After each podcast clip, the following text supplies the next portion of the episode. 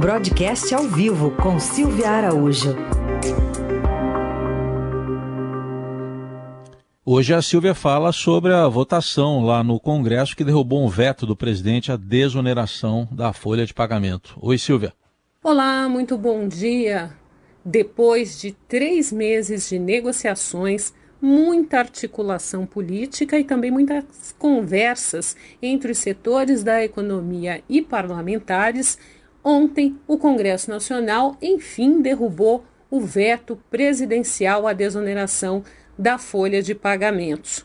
Com isso, as empresas vão poder manter empregos no ano de 2021. A gente fala no ano de 2021 porque a desoneração da folha de pagamentos, ela iria até o ano de 2020, até dezembro desse ano.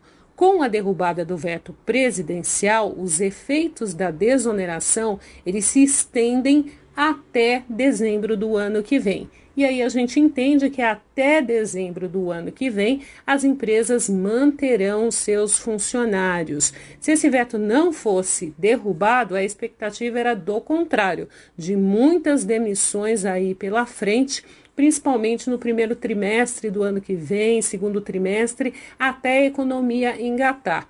Mas com esse benefício, com a derrubada desse veto, com o custo menor desse empregado para as empresas, a expectativa agora é de que a taxa de desemprego comece até a ceder um pouquinho.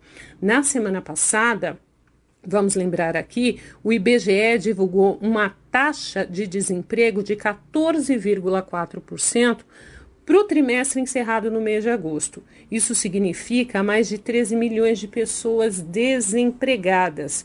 E agora, com essa desoneração da folha de pagamentos valendo até dezembro do ano que vem, a expectativa é de que nos próximos meses a gente já consiga é, observar algum retrocesso nessa taxa de desemprego, não para o curto prazo.